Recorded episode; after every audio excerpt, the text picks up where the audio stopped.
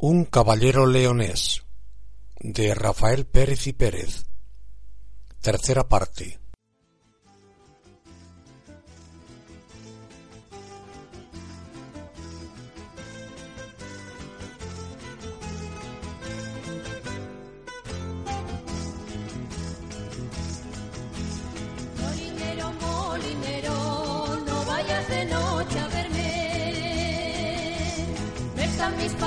Padres en casa y puede criticar la gente. La molinera llorando estaba, el molinero la consolaba.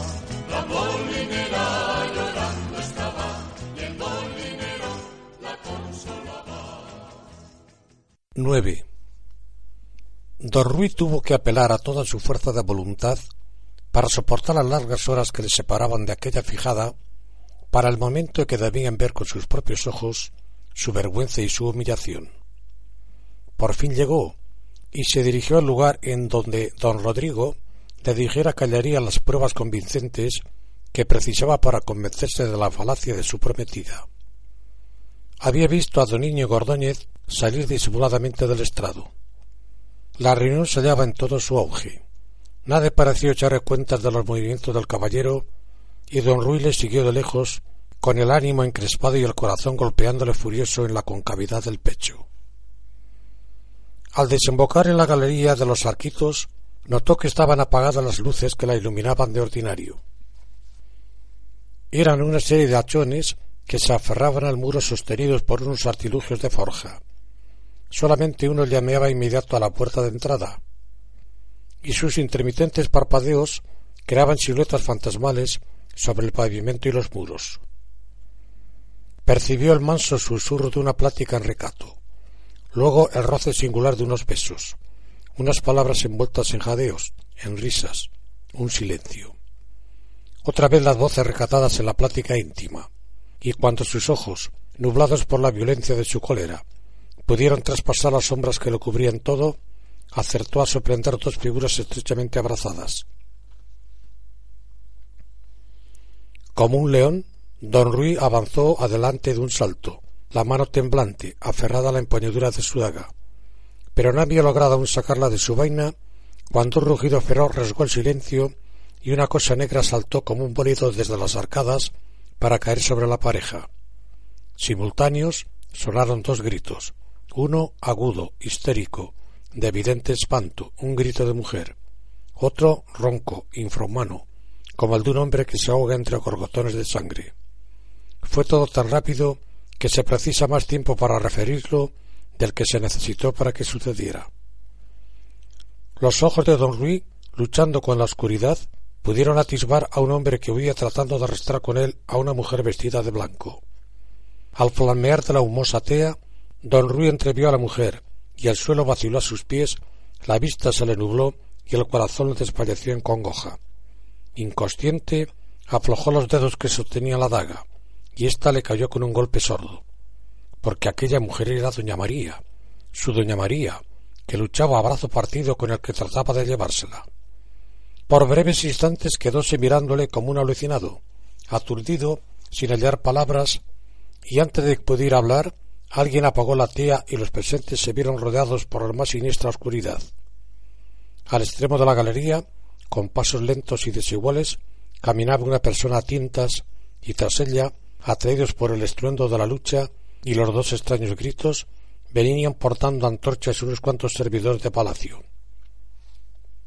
A la luz de estas antorchas, don Ruy vio arrollado junto al inerte cuerpo del hombre caído a una mujer, y ésta sí que era en verdad la imagen cierta de su doña María. ¿Había conseguido escapar de las manos del hombre que se la llevaba? Dios, y qué confusión, qué enredo. ¿Estaba él, por ventura, bajo una alucinante visión?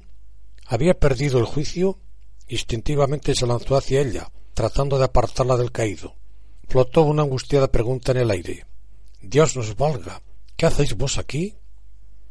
Mas la doncella no pudo responder, porque los que llegaban se acercaron hasta tocar el cuerpo del caído. Palparon, miraron, auscultaron. Voto va. Este hombre está muerto, exclamó alguien, y le volvió el escorzo apuntándole al rostro el haz luminoso de su antorcha. Don Íñigo Ordóñez, gimió don Ruy. y no lloraba su muerte, sino su traición, la certeza de que la mujer que creyó pura, sincera, honesta, no era otra cosa que una mozuela liviana, doña María, su amor. Pero, ¿cómo el bribón don Rodrigo Jiménez le había dicho que la que estaba citada con don Íñigo era doña Elvira González de Villalpando? ¿Qué lío era este? ¿Una burla? ¿Una chanza pesada? Con ojos desorbitados estaba mirando don Ruy a la mujer que, arrodillada, trataba de cerrar piadosamente los ojos del muerto. El cerebro de don Ruy estaba embotado hasta el punto de no poder coordinar ninguna idea. De su agarrotada garganta no salían las palabras. Todo aquello que estaba ocurriendo era algo fascinante, absurdo, fantástico. Entretanto, habían resonando voces llamando a la guardia. Había crecido el alboroto y el tropel y comenzaban a acudir los agentes de armas, primero y muy luego los señores que estaban con la reina en estrado.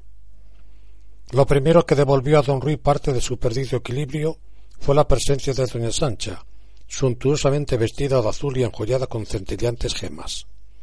Docenas de luces alumbraban ahora la pasada oscuridad. Así la soberana pudo ver con todo pormenor aquella figura blanca, casi etérea, que, piadosa, se inclinaba sobre el cadáver. Dios bendito.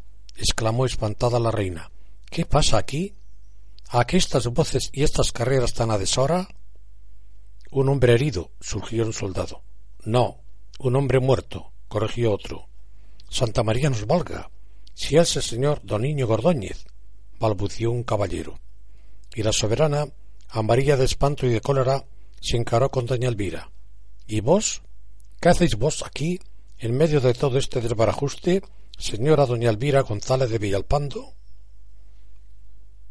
La asustada y encogida doña Anunciada se santiguó, horrorizada ante la severidad de la reina y la doncella, sin alzarse de junto al muerto, miró serenamente a doña Sancha, para responder con naturalidad y sin muestra de alteración. Estaba en mi cámara disponiéndome a acostarme cuando oí dos gritos, aquellos terribles gritos, y acudí.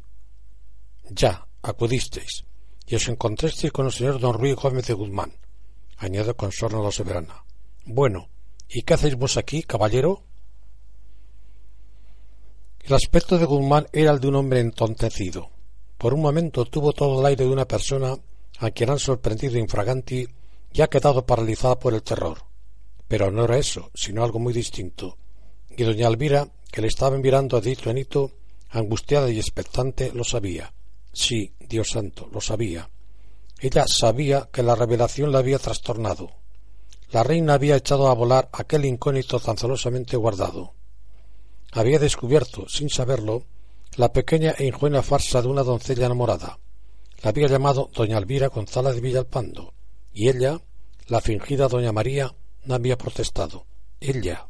Ella era la mujer a quien las componendas esponsalicias de sus padres le habían prometido. Todo esto pensaba don Ruy, y doña Elvira lo estaba leyendo claramente en sus ojos, cargados de sombras. La mujer que él no quiso y la mujer que él quería todo un tiempo. Iba a volverse loco, si no lo estaba ya.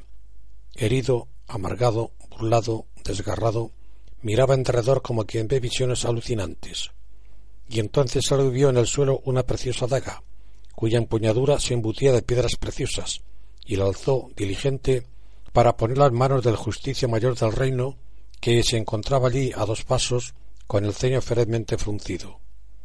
¿Es vuestra esta daga? preguntó el magistrado severo terrible. Mía es, en efecto, confirmó don Ruy, volviendo en sí rápidamente y dando la cara a la tremenda situación. Entonces fuisteis vos, insinuó de mala el justicia. Resultaba evidente que la repugnaba tener que acusar a un tal hombre como Guzmán. No, señor, no fue él, gritó doña Elvira poniéndose vivamente en pie, valiente y resuelta.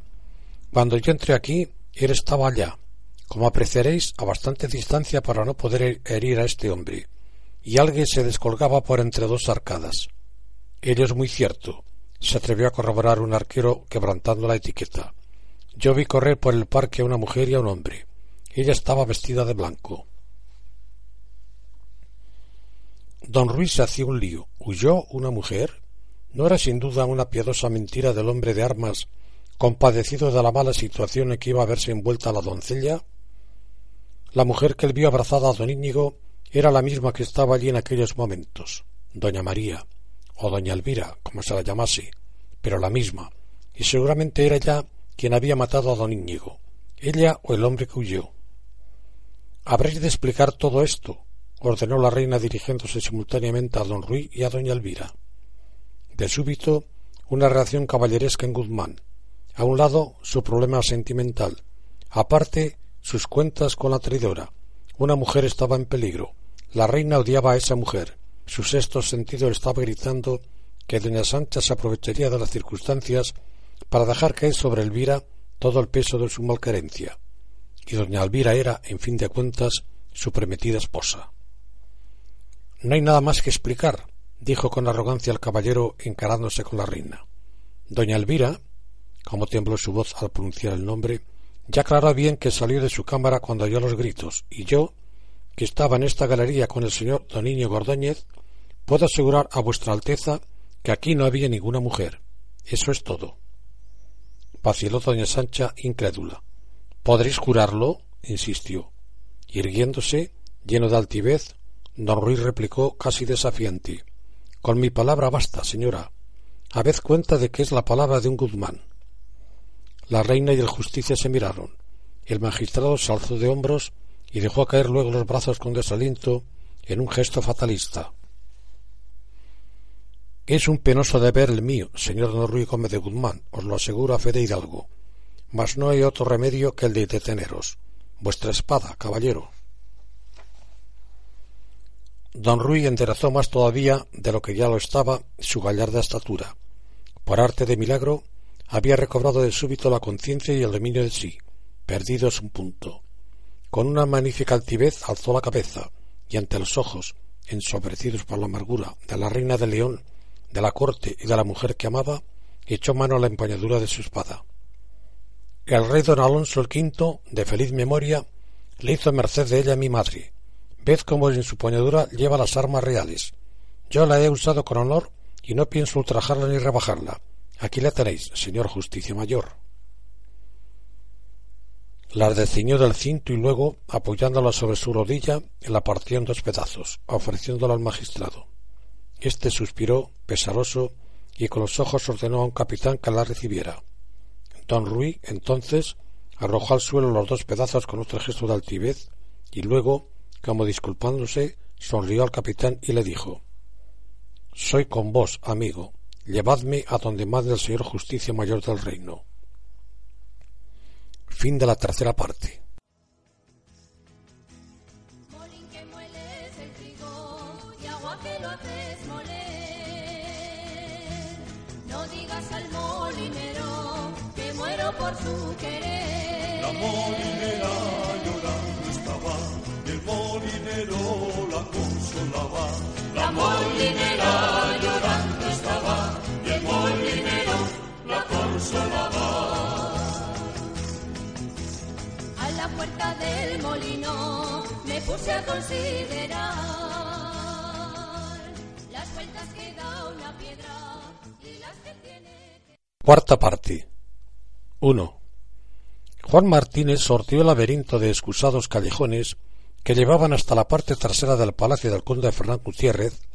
donde estaba hospedado su deudo don Pedro González de Miraflores.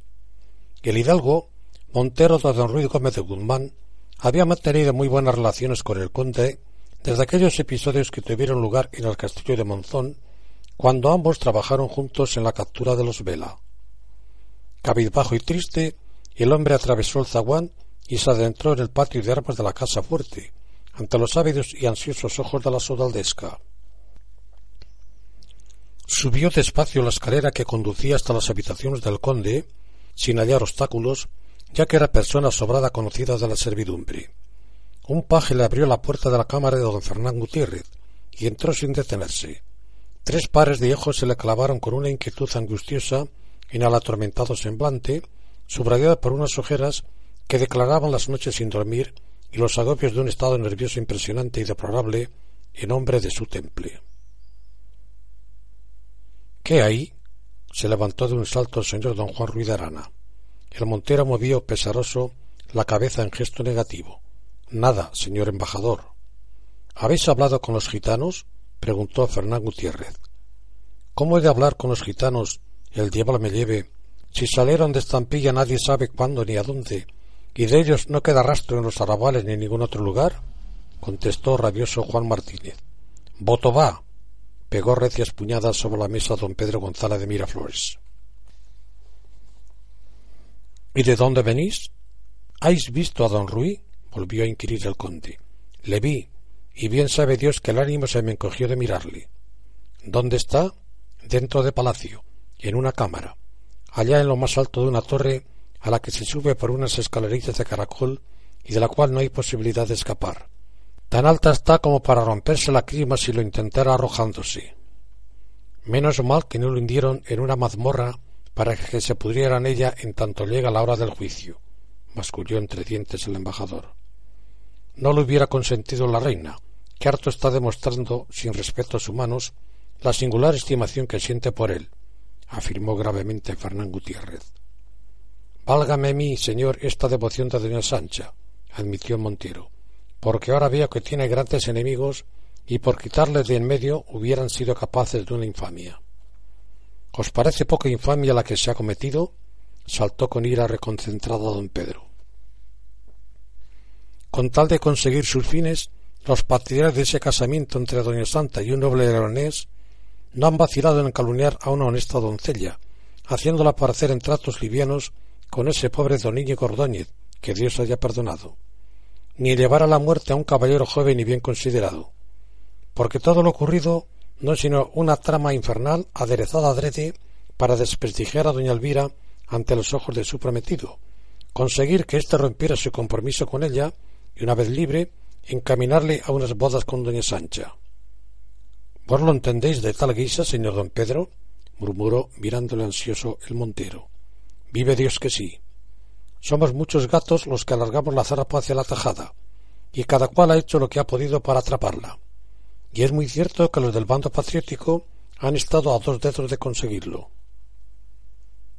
Todo esto sería muy interesante y hasta divertido, comentó seriamente el embajador, si no hubiera el triste balance de un hombre muerto, una doncella en entredicho y el más brillante caballero de León acusado de asesinato y a dos pulgadas del tajo del verdugo. Y esos condenados bellacos sin aparecer, volvió a exclamar don Pedro con reconcentrada ira. ¿Pero qué tienen que ver los gitanos con todo esto, señor don Pedro?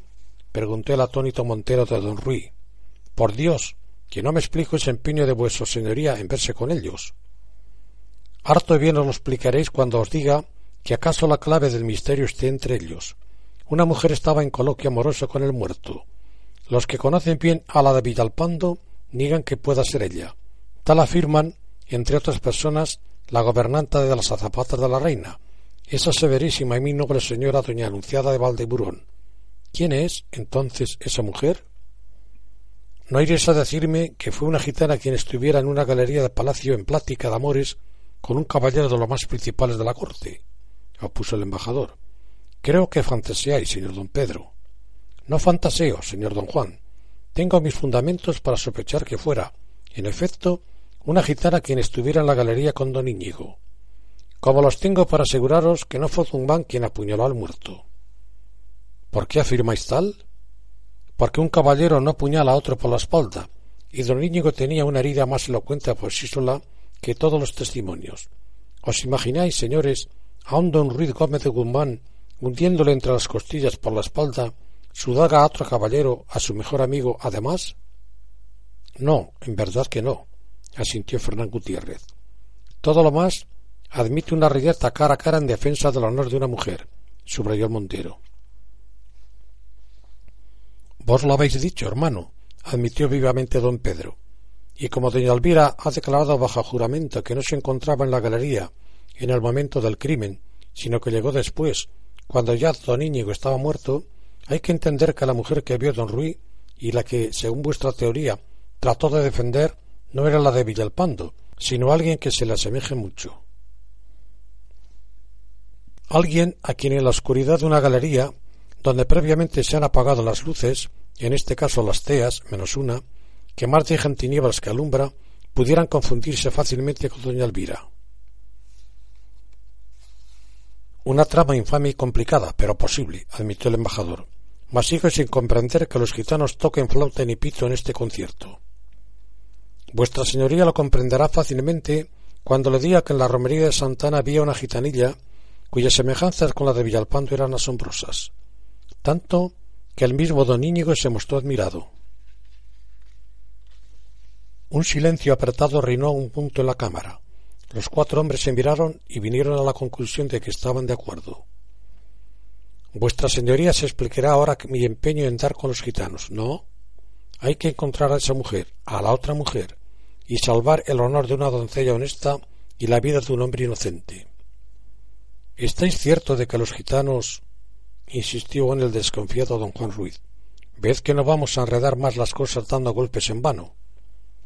Habed la cortesía, señor, de tirar del cordón de esa campanilla, y al paje que acudía a ordenarle que traiga acá a mi escudero y que hable él, que diga lo que vio cierto día en el campamento de los gitanos entre una muchacha de la tribu y el muerto, don Niño Gordóñez.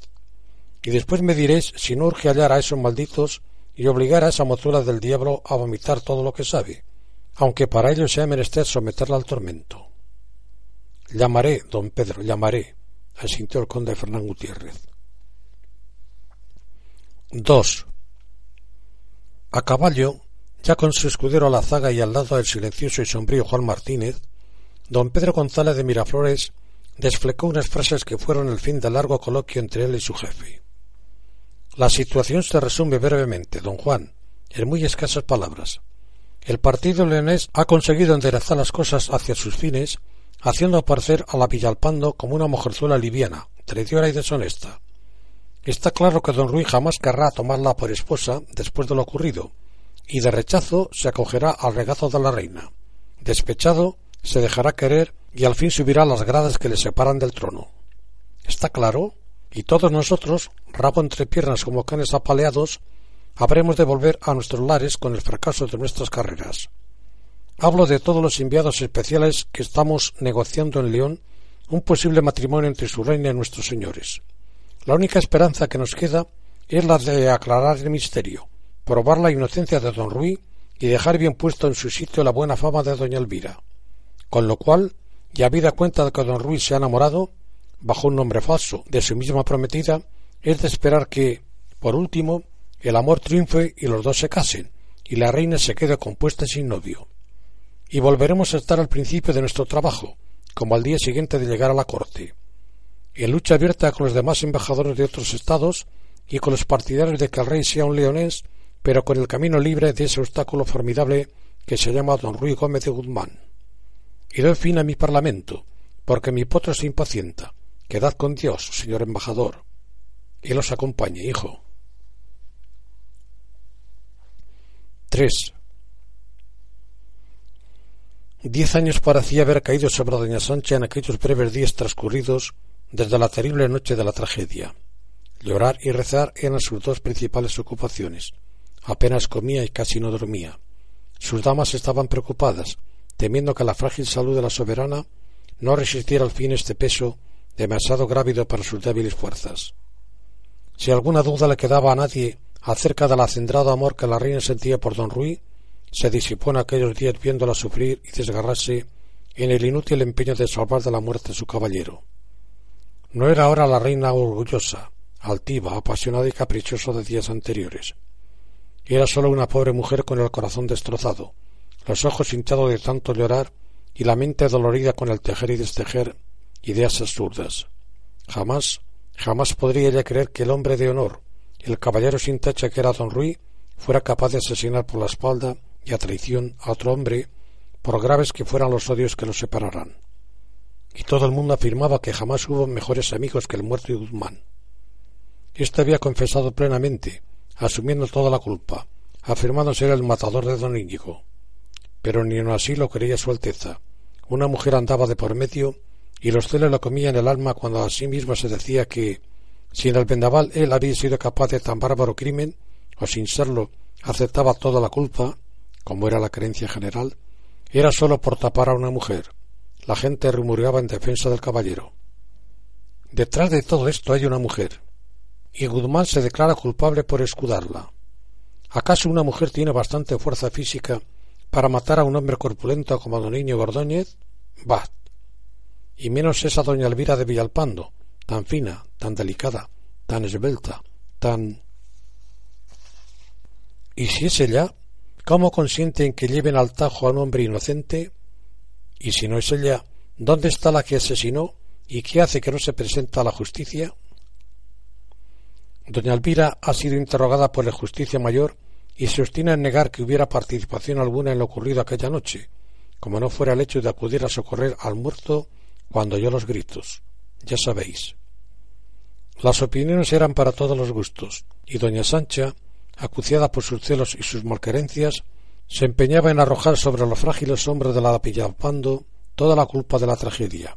Para ella, su azafata sabía y podría descorrer el velo del misterio, pero no quería. Por la calorada mente de doña Sancha pasó la idea de entregársela al verdugo, para que la sometiera al tormento, y suerte fue que su sentido común la avisó a tiempo de que fuera peligroso colocarse frente a la poderosa e influyente parentela de la doncella. Esta vivía confinada en un aposento por expreso mandato de la soberana. Bien pidió que se le permitiese marchar a su castillo, o cuando menos retirarse a un convento, mas doña Sancha entendió que era mejor tenerla cerca y no perderla de vista. En su locura, doña Sancha, esta mañana lluviosa y gris como ella misma, ha decidido jugarse el todo por el todo. No es más que una pobre enamorada que intenta asirse con desesperación a un cabo suelto. Ha recabado la conformidad del justicia mayor para que el peso lo sea llevado a su cámara.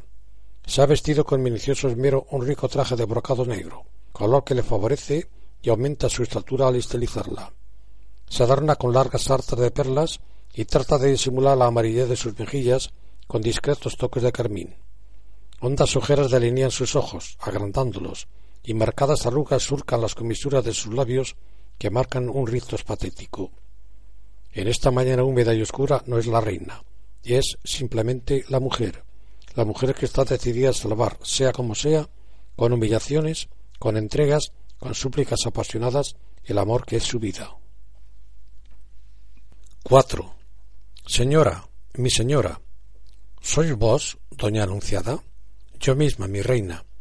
Vengo a deciros que el preboste de la guardia está a la antecámara con su escolta. Se detiene, suspira, la soberana palidece y si no se apoyara en el borde de la mesa, acaso sus piernas, al flaquear, la obligasen a caerse. ¿Ya? Preguntó con apenas voz. Ya, mi señora, asiente la gobernanta. Hay un momento de emoción desbordante, por intensa. Las palabras atascan en la boca, las lágrimas nublan los ojos. Recobraos, señora, por Santa María. No le deis el espectáculo de vuestra debilidad, ruega también la emocionada dama. Habéis razón, doña Anunciada. Ya estoy serena. Vamos, decirle a don Ruy que pase. Y vos hacedme la merced de esperar a que acabe la entrevista ahí, al lado, en la antecámara. Jurad, os ruego, de que nadie intente escuchar lo que aquí va a hablarse. Ya sabéis que los pajes son cotillas y han la fea costumbre de poner la oreja en todas las puertas. Vamos. 5. Allí estaban él, con su alegre sonrisa y su aire despreocupado, que le hacían aparecer diez años más joven, pulcramente vestido y aderezado, y la galanura de sus purpúreos brocados, con destellos de oro sobre el pecho donde la cadena de los caballeros hacía sus complicados eslabones. Admirable labor de orfebrería. Nadie hubiera dicho que aquel hombre pasaba largas y tristes horas encerrado en un terreón, presintiendo la sentencia que le iba a conducir al suplicio si Dios no lo remediaba. Se le había permitido tener la compañía de su perro favorito, y el hermoso perdiguero que acompaña a sus cacerías en Cerredo le seguía pegado a sus talones, con los ojos vigilantes y el olfato alerta, husmeando en derredor. Y no quedaban lágrimas en los ojos de la reina, pero todavía sus huellas advertían sobre las hundidas mejillas. Y el hombre experimentó honda emoción al darse cuenta. La reina sufría por él. La reina no trataba de esconder ni negar el amor que causaba aquel sufrimiento.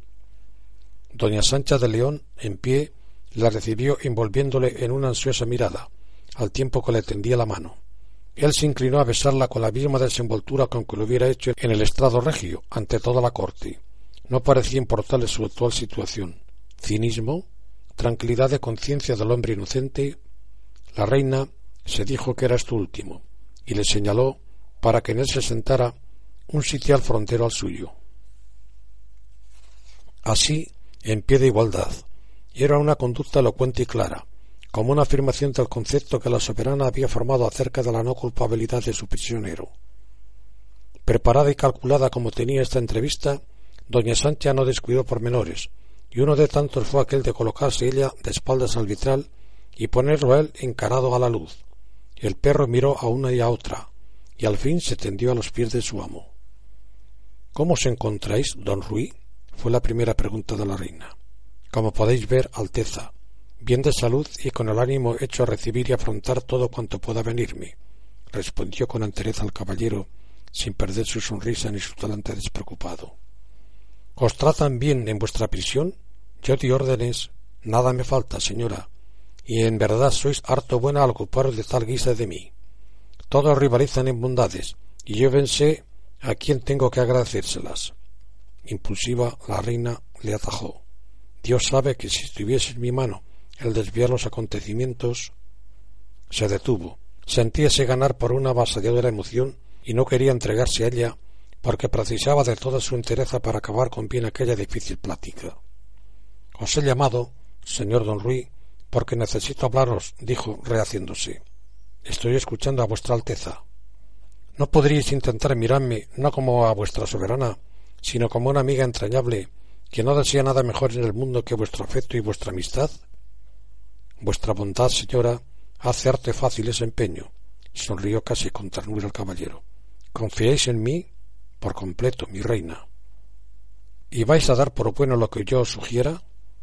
Con una leve inquietud se clavaron las pupilas del señor de Guzmán en la ansiosa cara de doña Sancha. Dios, ¿Qué clase de locura se le habría ocurrido a aquella mujer enamorada? Espero a saber para responder a vuestra Alteza, contestó cauteloso. Suspiró la soberana. Alisó con un movimiento inconsciente los pliegues de su brial, cerró los ojos un instante. Si mi amistad significa algo para vos, me atreveré a pediros que dentro de unos días, cuando comparezcáis a juicio, os retractéis de vuestra primera declaración. En ella os declaréis culpable del asesinato de don Niño Gordóñez, y vos y yo y todos los que os conocen sabemos que eso no es cierto, que no puede ser cierto, que don Ruiz Gómez de Guzmán no es un pelón que apuñala por la espalda a otro caballero. Confesad la verdad, sea cual fuere, mas no os empeñéis en ir al patíbulo por un crimen que no habéis cometido. Decir que fue en defensa propia.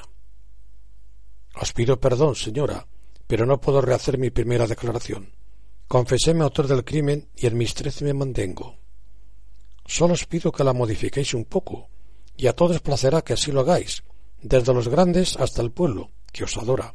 Matáis en defensa propia, o en defensa de alguien que vos sabríais quién es, ceros indomables en la voz, y cuyo nombre no nos importa.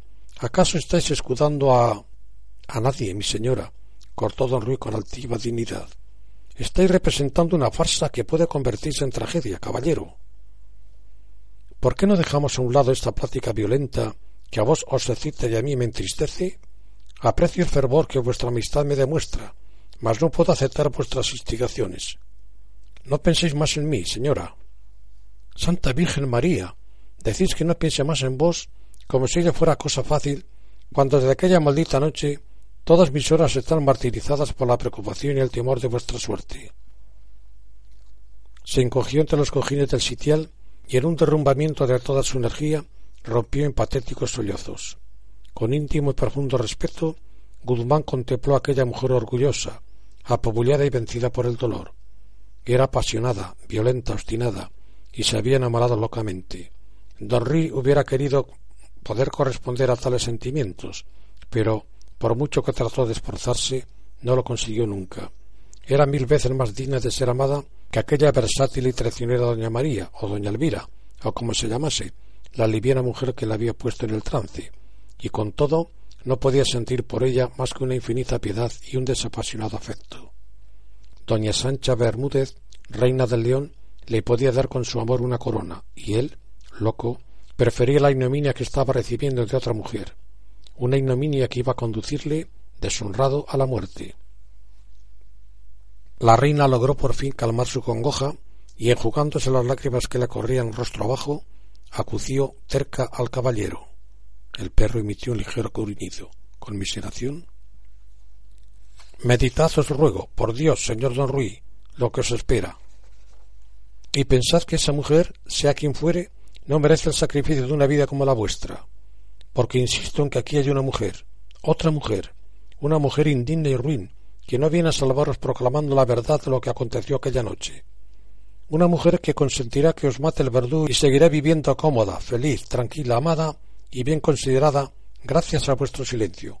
La otra mujer, esa otra mujer maldita mil veces que tiene la clave del misterio. Os ruego, señora, quiso tajar don Ruy, asustado de la exaltación de la reina. Concretemos los hechos, señor don Ruy, continuó doña Sancha sin parar mientras en la interrupción del joven. Aquella noche, un caballero a quien todos conocemos, don Rodrigo Jiménez, entrevió en la galería de los arquitos a una mujer en coloquio amoroso con cierto sujeto que luego resultó ser Toniño Gordóñez. ¿Quién era esa mujer? ¿De dónde salió? Los hombres de armas que la vieron huir fueron torpes y no siguieron a la extraña pareja que corría hacia el parque de Palacio buscando una salida. Momentos después se descubrió el crimen y arrodillada junto al muerto salió a doña Elvira González de Villalpando. Ya ella declaró el motivo de encontrarse allí, atajó don Ruy vivamente con un ceño de enojo que no pasó inadvertido a la reina. Y el can, tras mirar a su amo, volvió a gruñir. Será como decís, será como ella dijo, mas no falta en la corte quien juraría haber reconocido en la mujer que huía a la propia Villalpando, mal que os pese y por mucho que os duela, señor mío. El justicia la ha interrogado, pero ella se mantiene cerrada cal y canto y sigue jurando que no tuvo nada que ver con el asesinato y que vos tampoco pudisteis ser el criminal y yo me vuelvo loca, y conmigo la corte, y este misterio no se aclarará hasta tanto no confiese la otra mujer, porque, según las declaraciones de doña Elvira, no hay más remedio que entender que fueron dos. O es sólo una, y la que huía y la que estaba arrodillada junto al muerto son una misma y única persona, en cuyo caso estáis exponiendo vuestra vida por una bribona. Sí, no me digáis nada. Estáis defendiendo con riesgo de vuestro honor y de vuestra vida a una miserable mujerzuela. Vuestra Alteza está equivocada, replicó fríamente don Ruy. Yo no defiendo a nadie. Yo nada sé ni de la mujer que huía ni de la de Villalpando. Tan solo lo que saben todos. Yo no defiendo a nadie. Yo he confesado mi crimen porque lo cometí. Y eso es todo, señora. Es una confesión insensata. Nadie le creerá verdadera. Abrumado, contrariado, fatigado por el tira y afloja, Don Ruiz se encogió de hombres con desaliento, en un gesto fatalista, y doña Sancha, ocecada, apremió. Os retrataréis de esa confesión absurda. No lo esperéis de mi hombría ni de mi concepto del honor. Nadie me ha obligado a confesar. Lo hice libre y voluntariamente y en posesión de mi santo juicio. Os retrataréis, insistió con violencia doña Sancha. Se había levantado casi agresiva y le estaba mirando en histérico y claro desafío. Él se puso igualmente en pie y sin perder su dominio la afrontó con elegante serenidad. ¿Queréis decirme por qué? También el perro se alzó y miró inquieto a los dos. Porque os lo pido yo, murmuró ahora mansa, humilde, llena de ternura la reina, en una súbita mutación de su anterior violencia. Y os lo pido porque sé que sois inocente. Lo juraría ante el tribunal por la salvación de mi alma. Señora, por Dios os demando que no malgastéis estos momentos en protestas que no me han de convencer. Ni el más torpe villano de nuestro reino puede creer esa absurda fábula que habéis inventado. Nadie os cree, señor don Ruy, pero habéis confesado, y el justicia tendrá que hacerla mal que nos pese. Y vais a morir con una mentira prendida en vuestros labios.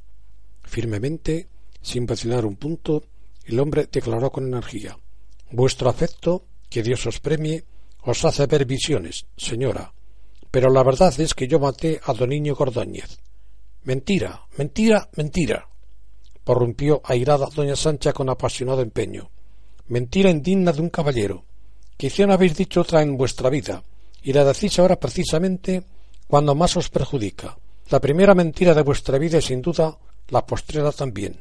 Y me obligaréis a arrancar la verdad de los labios de esa bribona a quien estáis escudando. Sí, tendré que someterla al tormento, que la quemen, que le arranquen en vivo las entrañas, hasta que confiese. El perro gimió como si llorara. Don Ruy no pudo dominar un estremecimiento. Sentíase tremendamente alarmado por aquel desbordamiento de pasión que ponía crueles accesos en el ánimo de la celosa mujer, y temió con horror que saciara y volcara toda aquella crueldad sobre la de Villalpando. Con gesto instintivo, Guzmán trató de parar aquella luz de furor, poniendo suavemente su mano sobre el hombro de la augusta señora. El calor de aquella mano traspasó la seda de su corpiño y lo sintió en su carne como un revulsivo. Todo su ser, alma y cuerpo reaccionaron ante aquel contacto. De bruces sobre su sitial, desplomada y caída, la mujer sollozó patética. Entre sus sollozos brotaban frases cortadas, palabras sueltas, sin hilación, dando fe de una terrible conmoción mental. Nunca me amasteis. Sí, ya lo sé. Soy una mujer poco agraciada, amargada, avejentada, agriada. Hubo un tiempo en que teníais para mí una suave ternura, me decíais palabras cariñosas, me rodeabais de amabilidades que fueron esperanza y bálsamo en aquel dolor que la muerte del conde don García me causara. Entonces, esa doña Elvira, mil veces maldita, debía de ser muy niña, y permanecía en sus estados desconocida de todos, hasta de vos, a quien la prometieron. Pero vino la corte, Dios mío, en qué mal hora se me ocurrió traerla, y desde entonces ya no he tenido un instante de sosiego, esperando el golpe. Al fin la habéis visto y os habéis enamorado de ella, y ella es una traidora, una deshonesta y falsa criatura, a la que aunque salvarais la vida no podríais uniros jamás, a menos que nunca hayáis sido el caballero sin tacha que presumisteis ser toda vuestra vida, un Guzmán. Don Ruy la escuchaba con los labios cercamente cerrados, respetuosamente, en pie, conteniendo el agobio jadear de su corazón y pidiéndole a Dios que acabase presto aquella entrevista que era para ambos agonía y tortura. Al fin, doña Sancha enjugó sus lágrimas, brusca, y volvió a levantarse con un temblor de excitación. Diréis que estoy loca. Puede ser que sí. El amor tiene inconcebibles facetas y sorprendentes travesuras, y una de ellas ha sido la de poner en mi alma ese desvarío. Ya sé que jamás habéis sentido nada por mí que se parezca a un enamoramiento, mas ello no importa. Los matrimonios más felices suelen ser los que se conciertan con la cabeza más que con el corazón. No creo equivocarme si afirmo que sentís por mí un afecto amistoso y comprensivo, un cariño sin sombra de pasión, pero al fin cariño. ¿Por qué no probáis a descansar en él? ¿Por qué no me entreguéis vuestra vida para que yo la salve del verdugo y la dignifique al unirla a la mía? Por Cristo santo. ¿Qué me estáis proponiendo, señora? Rechazó, dando unos pasos atrás, el señor don Ruy, seguido del alarmado perro, atento, inteligente y comprensivo. La bota de doña Sánchez era tan baja que pareció un murmullo cuando, humilde y tierna, ofreció Yo os haré olvidar esa perseguida horrible y os daré la dicha de un afecto tranquilo y honesto dentro de las leyes y bajo la bendición de Dios. Se detuvo ante los asombrados ojos y el alterado ánimo del hombre. Abatió los párpados. Sus pobladas pestañas sombrearon las descoloridas mejillas y como en sueños acabó su frase. Y dentro de mis reinos no habría noble ni villano que fuera osado a ponerse en boca al rey como no fuera para alabarle. Estaban muy cerca uno de otro. Él le buscó los ojos y no logró encontrárselos. Con su fina ironía acostumbrada, volvió a ser el mozo despreocupado, altivo y sin embargo amable y afectuoso que se había ganado todas las simpatías. En verdad, vive Dios, que fuera grande honor, comentó. ¿Os burláis? se engalló doña Sancha, volviendo en sí de aquella especie de éxtasis momentáneo. Era de esperar. Nunca habéis sentido por mí ni una chispa de cariño. Y en este momento, no lo neguéis, estáis diciéndoos que mi razón está perturbada. Porque siento por vuestra Alteza un grande afecto, una veneración y una lealtad sin límites. No haré nada que pueda oscurecer la brillantez de vuestro nombre y de vuestra condición, declaró gravemente don Ruy. Si, por vuestro mandato, el justicia mayor retirara sus acusaciones, vuestros súbditos dirían que la reina había salvado a su amante contra toda razón y toda ley que se había casado con un hombre despreciable que llevaba a cuestas, probada o no, la acusación de un asesinato que os juro que el primero que lo dijera lo haría descuartizar. con lo cual no conseguiréis nada más sino participar del baldón y la deshonra que a mí me envuelven. acabó fríamente Guzmán. Pues sea como fuere, me rechacéis o no, yo os juro que os salvaré contra vos mismo, contra los jueces, contra el mundo entero si se me pone por delante, pues por algo soy la reina y tengo el poder. Ello fuera tremendo deshonor para vos y para mí, señora mía, y antes de consentirlo me hendiría yo mismo un cuchillo hasta el pomo. Frente a frente, el orgullo de una reina y la dignidad de un caballero, el amor de una mujer y la frialdad de un hombre, y en aquel momento crucial, culminante, ella leyó clara en el alma del joven y comprendió que, pese a todo su amor, él estaba encadenado al hechizo de aquella mujer odiada, por miserable, por criminal, por traidora y falsa que fuera. Los ojos en los ojos, ella leyó claro. La reina supo que su causa estaba perdida. Había esperado mucho de aquella entrevista, de su gesto noble, de su generosa oferta, de su liberalidad, pero había chocado con el orgullo y la hombría de don Ruy. Una obstinación más grande que la suya. Inútil, pues, emplear el soborno. ¿Qué más señuelo, qué más ciego que el trono? Y lo había rechazado. Inútil también la amenaza. ¿Con qué iba a amenazar a quien se hallaba a dos pasos del tajo del verdugo resuelto a morir? Un silencio profundo, doloroso, tenebrante, reinó entre los dos. ¿Cuánto tiempo? Doña Anunciada, que aguardaba la otra cara de la puerta, se inquietó al oír aullar en sordina al perro de don Ruy. Por fin, fue él quien rompió el sortilegio de aquel callar repleto de emociones distintas. Su voz sonaba singularmente dulce y amable. Señora y reina mía, Nunca olvidaré vuestras palabras y el recuerdo de vuestra bondad me acompañará hasta hasta el final. Otra vez un ronco sollozo sacudió el cuerpo de doña Sancha. Por Santa María, señora, dad fin a esta entrevista, que ya es un suplicio. Os ruego que llaméis a la guardia. Dejadme marchar. Con la asistencia que en ella ponía la desesperación, doña Sancha volvió a premiar, mientras las lágrimas surcaban libremente y sin rebozo sus demacradas mejillas. Quiero creer que esta no es vuestra última palabra.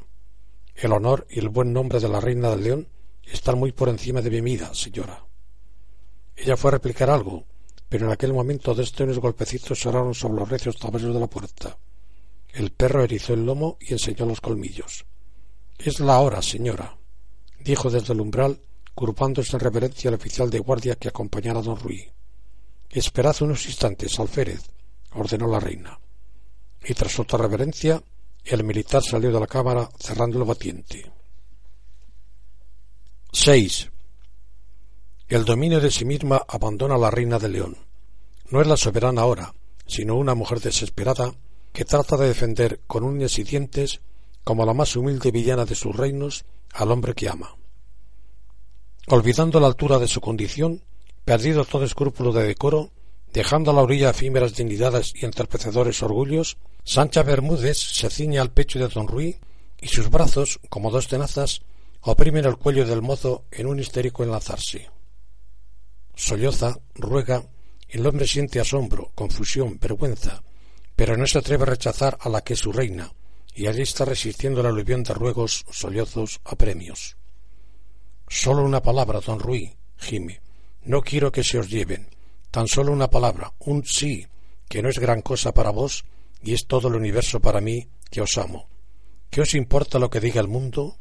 Yo estoy sobre él, muy alta, ya veis, en la cúspide del trono.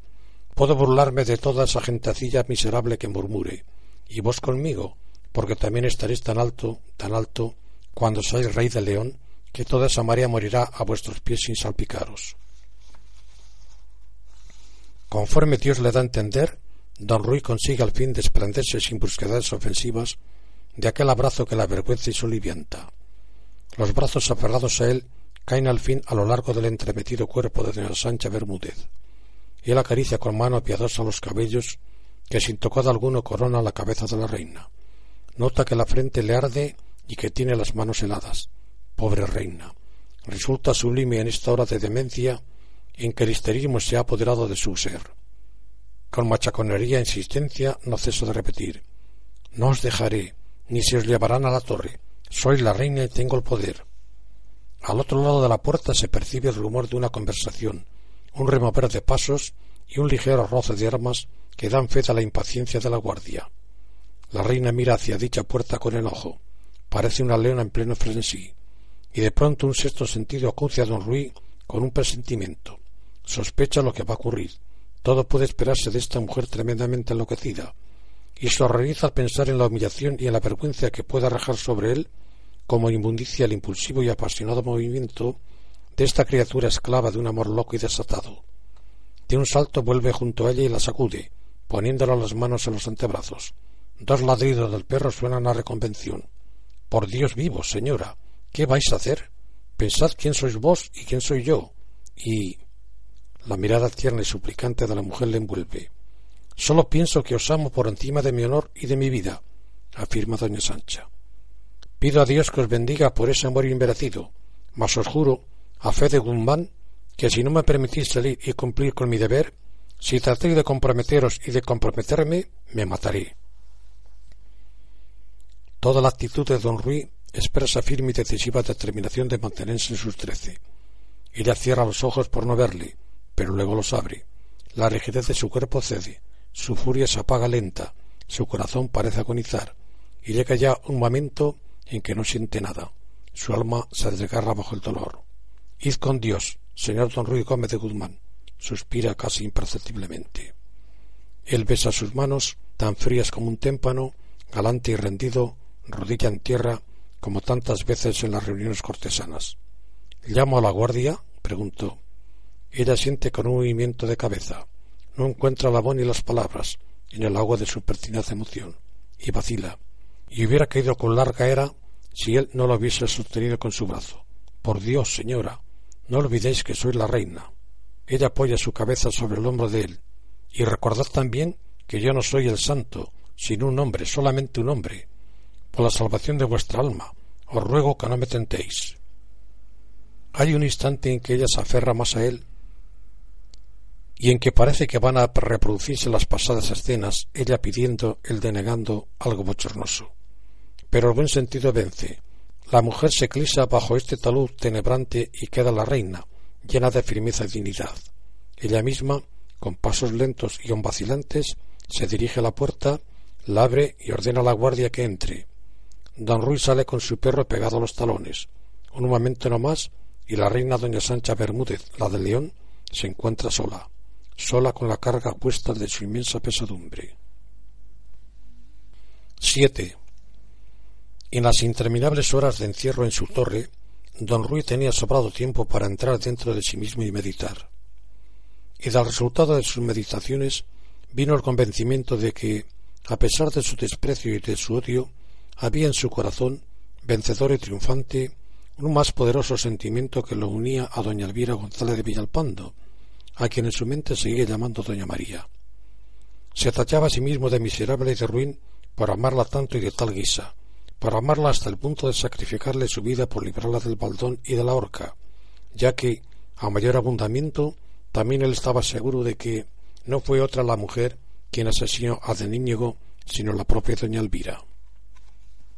En tanto él ataba cabos y meditaba en la soledad de su torreón, doña Sancha se revolvía contra el destino, con decisión bien clara de vencerlo. No hubiera sido la mujer tenaz que nos ha dado a conocer la historia si hubiese admitido como bueno el derrumbamiento de sus planes. La actitud irreductible de Guzmán provocó en ella inmediatamente una crisis de lágrimas que generosamente derramó entre los brazos de su fidelísima doña Anunciada. Mas la reacción no se hizo esperar y apenas habían perdido los ecos de los pasos de la guardia que escoltaba al prisionero, se limpió la cara concienzudamente, arregló el desperfecto de su vestido y dio orden a la dama de que fuesen a llamar enseguida al enviado especial del rey de Castilla, don Juan Ruiz de Arana. Lo que menos hubiera podido esperar este señor era aquella damada perentoria de la reina. Sentíase fracasado, no obstante las razones alentadoras que le prodigaba su amigo el conde Fernán Gutiérrez. Aunque si hemos de decir la verdad, tampoco éste andaba muy seguro de que el viaje de don Pedro González de Vinaflores y el montero Juan Martínez diese mayores resultados, porque iban pasados ya tres días desde que salieron a la búsqueda de los gitanos y todavía no se tenía noticias de ellos, ni buenas ni malas. Ambos caballeros sentíanse tremendamente inquietos en su impaciencia, aunque lo disimularan entre sí por no alarmarse uno a otro. el conde veía pasar las horas, temiéndose que de una en otra corriese por la ciudad la noticia de que al día siguiente comenzaría el juicio contra Guzmán, y don Juan Ruiz añadía a esta lamentable contingencia la no menos tremenda para él del fracaso que habría de reconocer ante su señor el rey don Fernando. Acompañándole hasta la misma antecámara de la reina el conde Fernán Gutiérrez, y con un Dios os ayude, cerró por sí mismo la hoja de la recia puerta para permanecer dando continuos paseos arriba y abajo de la antecámara, ante las curiosas miradas de los pajes. 8.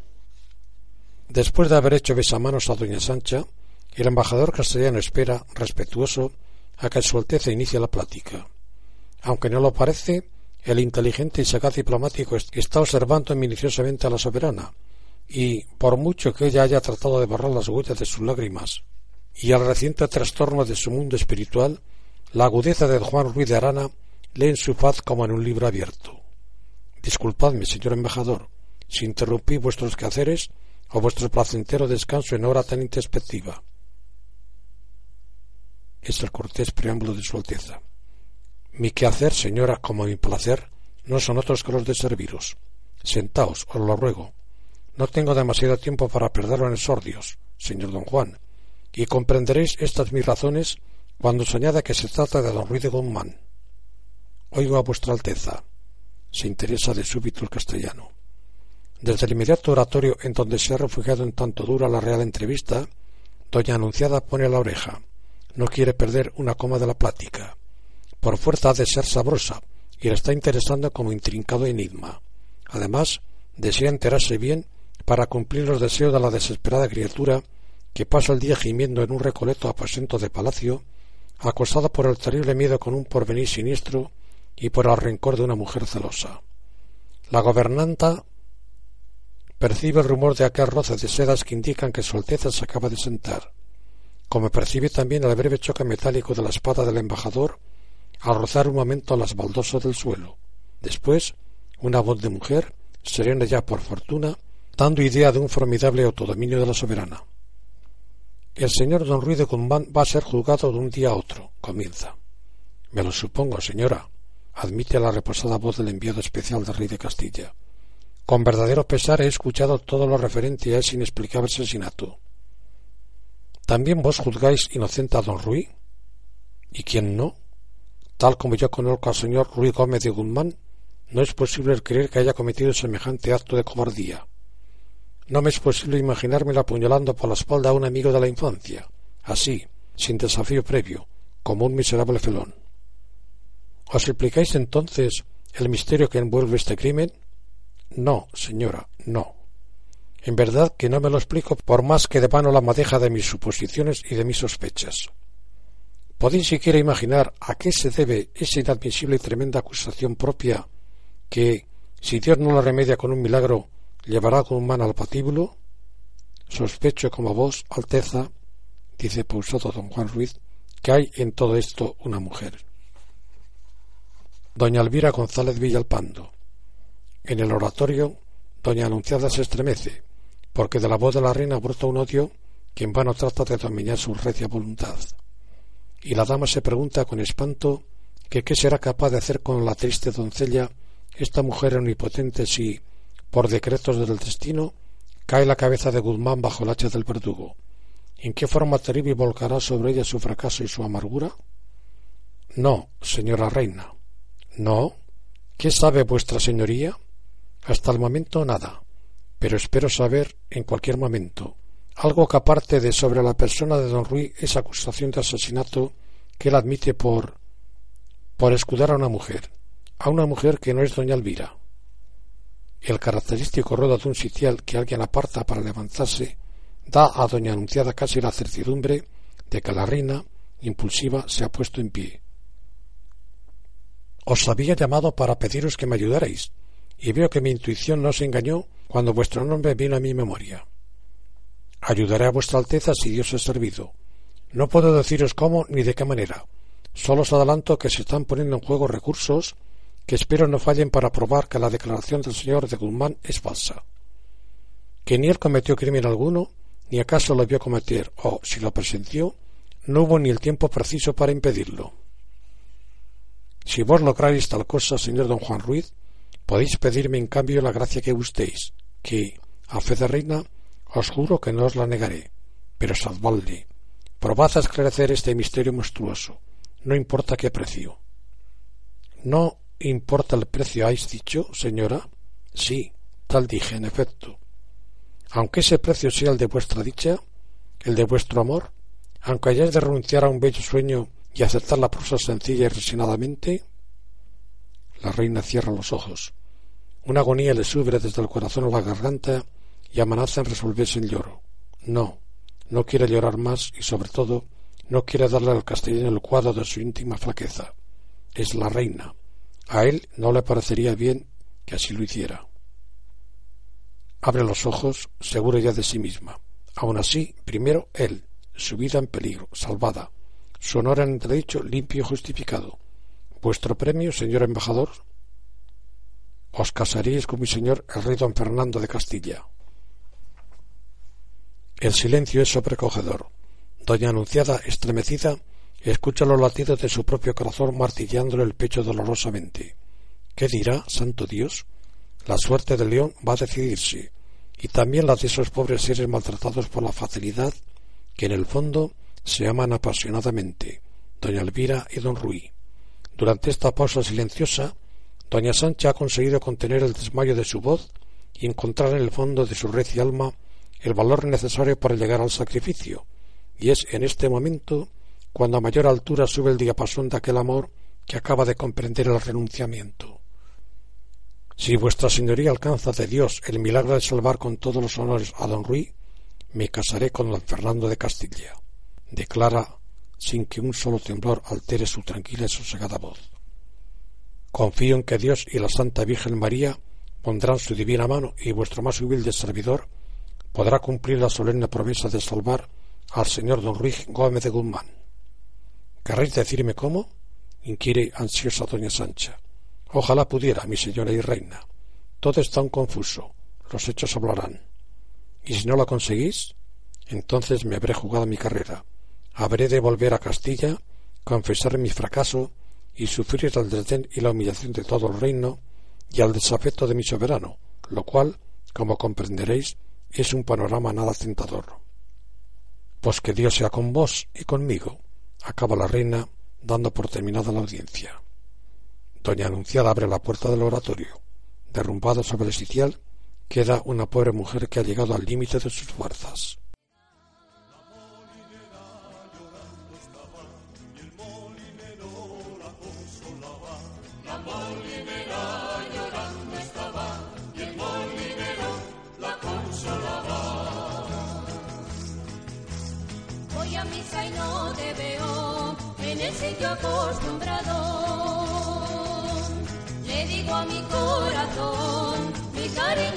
está malo. La molinera llora.